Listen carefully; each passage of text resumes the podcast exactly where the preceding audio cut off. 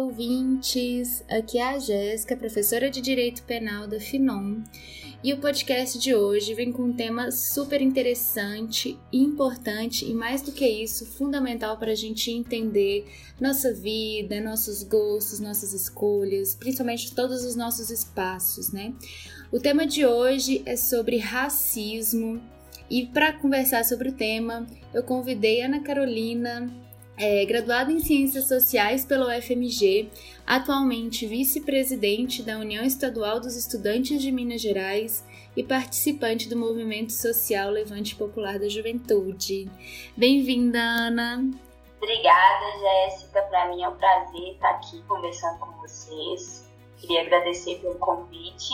Debater esse tema é sempre muito fundamental para todas e para todos nós, né, que queremos viver uma sociedade mais justa, onde as pessoas tenham direitos, onde as pessoas não, não sofram pela cor de pele ou pelo gênero a que pertencem. Isso. Um papo que hoje, gente, eu, professora de Direito Penal, quero passar para além, né, dos, das barreiras do direito. E hoje a gente vai falar um pouquinho sobre racismo pensar fenômeno, pensar estruturas mesmo de sociedade e pensar horizontes também, um horizonte que seja cada vez mais justo, mais democrático para todos.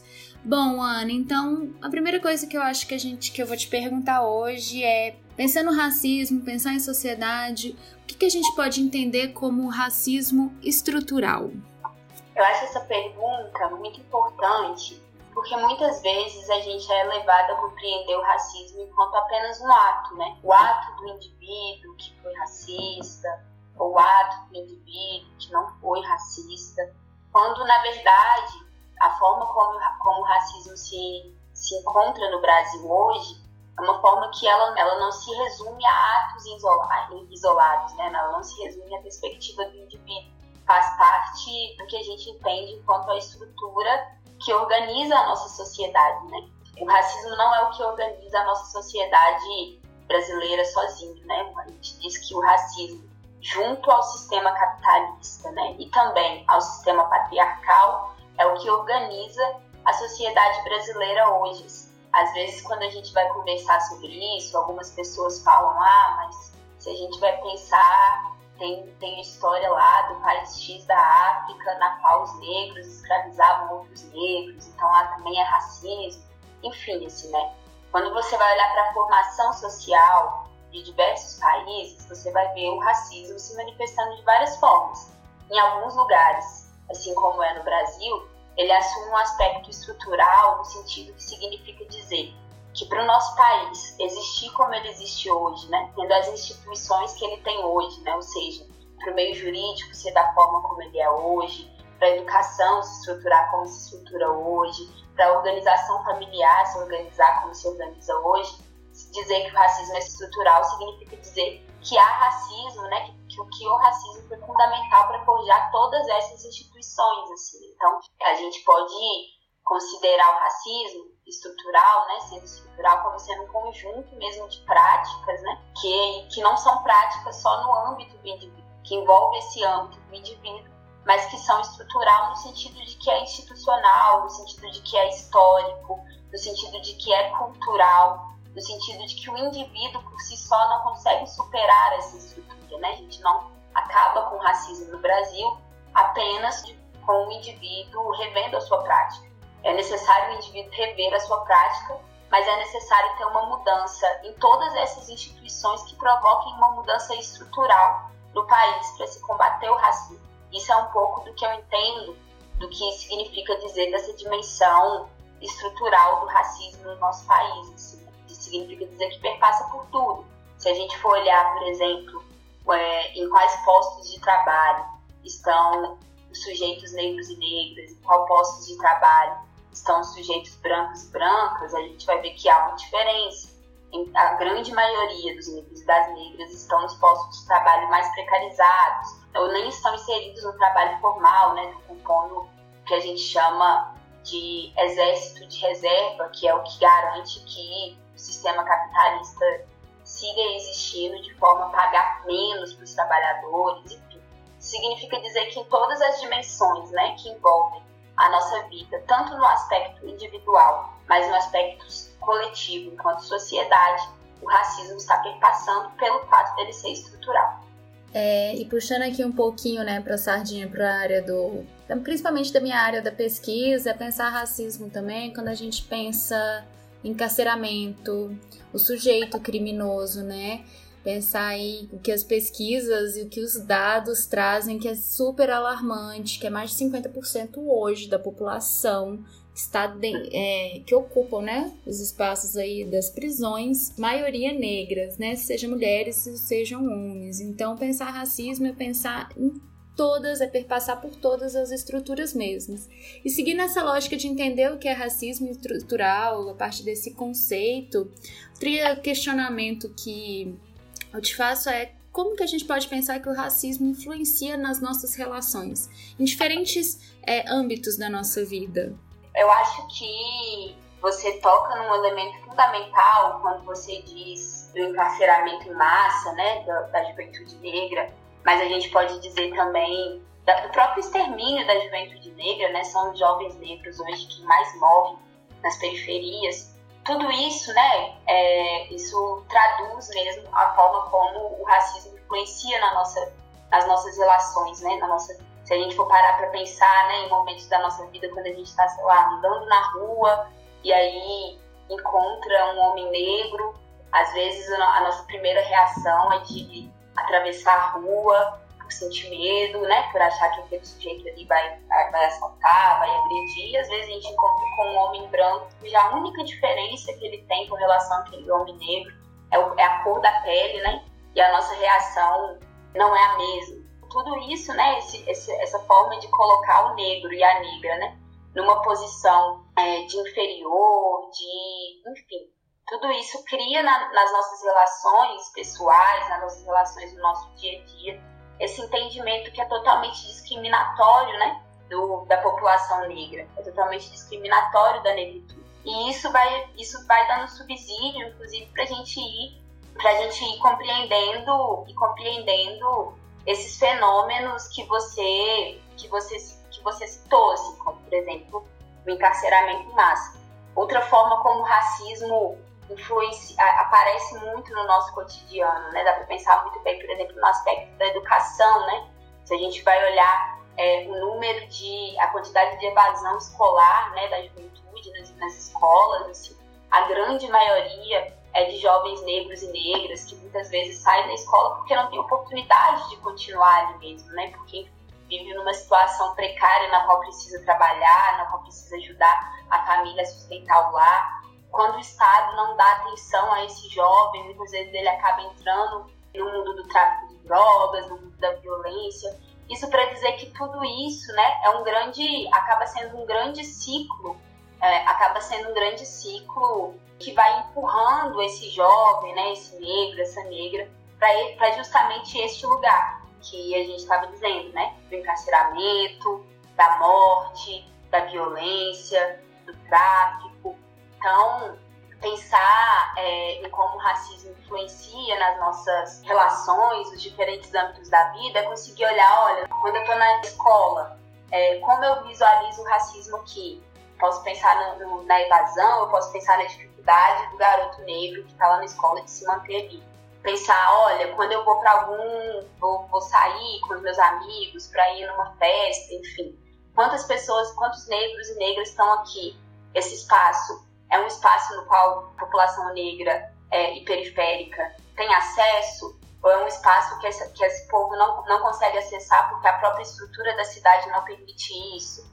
Enfim, a gente conseguir olhar para todas essas dimensões da nossa vida, todos os espaços onde a gente está e, faz, e refletir sobre, sobre como que, que o racismo opera nesse espaço, né? Um elemento também que eu acho fundamental dizer de como que o racismo influencia nas nossas relações é dizer também de como que essa estrutura toda influencia no próprio sujeito negro e negra, né? às vezes a gente pensa nesse aspecto, acho que a gente disse bem, desse aspecto é, mais da estrutura é, das instituições, mas eu acho que existe um aspecto também que é fundamental, que é o aspecto subjetivo do próprio sujeito negro e negra diante dessa estrutura racista, né, diante do racismo. Assim. Um dos elementos desse aspecto subjetivo perpassa justamente por isso, né, de que, de que esse, desse sujeito se entender, né, que o lugar dele é apenas este lugar, é apenas o lugar da violência, é apenas o lugar do emprego mal remunerado, é apenas o lugar, é, enfim, da criminalidade, porque se você cresce na, numa sociedade que te diz o tempo inteiro que este é o seu lugar. Um outro elemento subjetivo que aí no nosso país, né, no Brasil, é um elemento ainda mais duro, porque nós somos um país que, foi, que é muito marcado né, pelo elemento da miscigenação, enfim, que muitas vezes é romantizada, mas que nós sabemos também que a miscigenação, como aconteceu no Brasil, foi um processo de extrema violência, né, na qual parte dos colonizadores, os homens brancos, né, estupravam mesmo as mulheres escravizadas, foi um processo violento, mas que, enfim, aconteceu a miscigenação e que muitos desses né, negros e negras, filhos dessa miscigenação, passam por um processo muito duro ao longo da vida, inclusive de reconhecimento, de se entender enquanto sujeito negro, enquanto sujeita negra, de entender que aquilo que ele vivencia é o racismo, né? Quanto hoje em dia, é, dos últimos anos para cá, a gente tem visto muito isso, né? Quantas pessoas que, sei lá, quando já tá com 20 anos ou mais, ou mais, ou mais, até mais velho que isso, começa a entender e se reconhecer enquanto negro, né? Muito porque passou a vida inteira sendo colocado nesse lugar do pardo, nesse lugar em que você não consegue visualizar, você sente né, a violência, mas você não consegue nomear essa violência enquanto racismo. E isso também é um elemento que afeta o subjetivo, né, de você nem saber ao certo quem você é, assim, né, o que você vivencia, e que também acho que pensando para o Brasil, assim, é um elemento fundamental para a gente conseguir compreender a influência é, do racismo na nossa população negra. Assim. Nossa, sensacional, Ana. É... Amei sua resposta. E eu acho que o último questionamento, né? E outra coisa, só puxando um pouco do que você falou também, a questão da miscigenação, é pensar também, né, aquilo que anos aí de luta do movimento negro sobre o mito da democracia racial e a gente ainda vê reproduções sempre, principalmente a gente passando agora pelo mês é, de novembro, eu acho que é algo que sempre é, é, sempre reiterado, né? Tem até aqueles memes do, do que sempre ocorre no mês de novembro, que é o mês da consciência negra, que bate muito de frente com essa questão da miscigenação, bate muito de frente com essa questão da, do mito da democracia racial também, né? É, realmente, isso, tudo isso no Novembro Negro, para alguns, né, acaba ficando mais evidente, né? Mas que também às vezes é muito duro também, quanto que durante esse, esse, esse período, né, do Novembro Negro também, a nossa negritude também e a necessidade de, de afirmá-la, né, de, se construir uma consciência negra é também muito questionada, né, durante esse período. Várias vezes a gente fica é, eu lembro de uma, uma frase que eu li poucas, poucas semanas atrás, que ela é muito assertiva nesse sentido, que a gente sempre se depara com esse debate, né? Quando a gente precisa de consciência negra ou de consciência humana, uhum. e que justamente este questionamento, né, ele acaba sendo fundamental para deixar nítido o quanto é necessário uma consciência negra ainda nesse país, né? no sentido de compreender que existe racismo, no sentido de compreender o quão violento né, é o mito da democracia racial. Eu acho que acaba que esse mês de novembro ele, ele é muito pedagógico para a gente nesse sentido, né? Sim. E Ana, por fim, a nossa terceira pergunta aqui, nosso terceiro questionamento é, é pensar é, como que a gente pode enxergar, entender o racismo dentro dos espaços acadêmicos, dentro das universidades, das faculdades. Como que a gente pode pensar, né, toda essa estrutura dentro desses espaços? É, são vários elementos que nos ajudam a compreender isso, né? Mas primeiro é desmistificar o seguinte, assim, né? Tipo, muitas vezes a gente pensa, a gente visualiza esse espaço da academia, esse espaço da universidade, quase como sendo uma bolha na qual as contradições da sociedade não adentram, né? E que isso não é real. Assim, se a gente diz disso, da existência de um racismo estrutural que faz parte da constituição de todas as instituições que a gente tem na sociedade, o espaço da academia não é diferenciado nesse sentido, né? O racismo também se faz presente nesse espaço. E se faz presente de várias formas, assim, né? O primeiro que a, gente, a primeira que a gente pode dizer que ela é muito gritante é, diz respeito ao próprio acesso à academia, né? É, a juventude, a juventude negra, a juventude mais pobre hoje, né, está em massa fora do ensino superior, fora da academia, assim. E aqueles e aquelas que entram, muitas vezes, é, na maior parte dos casos, né, vão ter acesso ao ensino privado, né? É ao ensino privado, porque nas universidades públicas, federais, estaduais, enfim, né, existe um filtro muito grande que não permite com que essa juventude negra, essa juventude das periferias acessem esse espaço. Assim. Então, acho que o primeiro ponto é esse do acesso. A maior parte da nossa juventude que hoje não tem acesso ao ensino superior, não tem acesso à academia, é a juventude negra. Acho que o segundo elemento fundamental é, que diz sobre como o racismo também está dentro da academia, dentro da universidade, diz, diz respeito ao próprio currículo universitário, né? que muitas vezes, né, na maior parte dos casos, não traduz a centralidade do debate do racismo nesse espaço. Né? O espaço da academia, da universidade, seria um espaço privilegiado para se conseguir fazer, analisar como que se opera essa estrutura racista, pensar projetos, né, pensar formas de, de superar isso, mas que o próprio currículo muitas vezes não, não coloca com centralidade é, é, o combate ao racismo.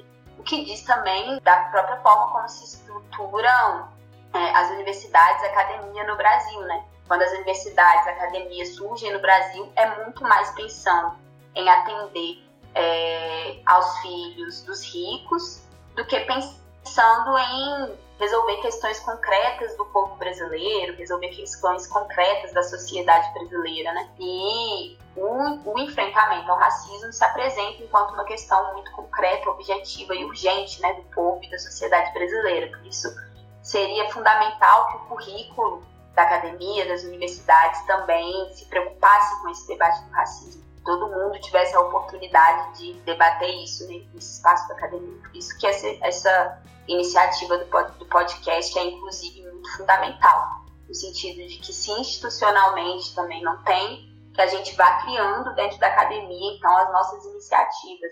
E um terceiro elemento que eu acho que também é importante de dizer, assim, né, isso, olhando para o sujeito que está dentro da academia, né, é muito fácil a gente conseguir compreender quem está onde, né?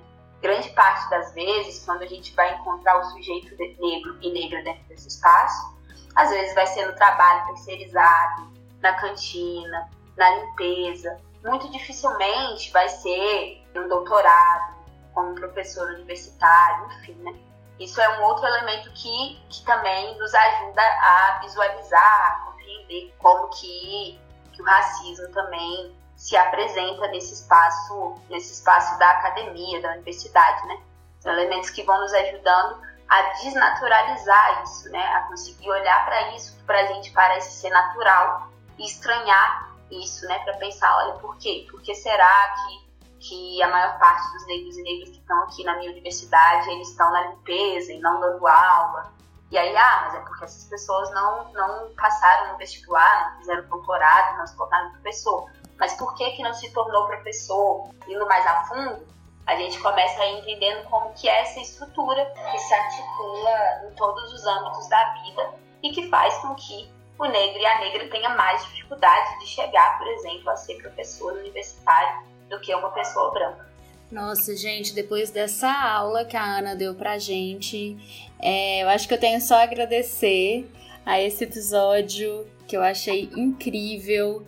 Ana, muito obrigada pelas respostas, muito obrigada pelos esclarecimentos. Eu acho que fica aí, né, como resultado desse nosso episódio, muitas reflexões que eu acho que todo mundo precisa pensar, práticas mesmo antirracistas, para a gente pensar horizontes, para a gente pensar um futuro né, melhor para todos. Ana, muito obrigada pela sua participação de hoje. Tenho só a te agradecer. Eu que agradeço. Parabéns pela iniciativa. É, acho que é fundamental, é assim mesmo que a gente vai avançando, é dialogando, é, entendendo junto, né, como que, como que o racismo opera na nossa sociedade, pensando junto como que a gente vai questionando e construindo novas formas de se relacionar. Então, é, eu que agradeço pelo convite, eu que agradeço por essa oportunidade de estar batendo esse papo com vocês e parabenizo novamente pela iniciativa. Muito obrigada, Ana. Gente, então aqui a gente encerra o nosso podcast dessa semana. Muito obrigada a todos que assistiram. Espero que tenham gostado bastante do conteúdo. Até a próxima!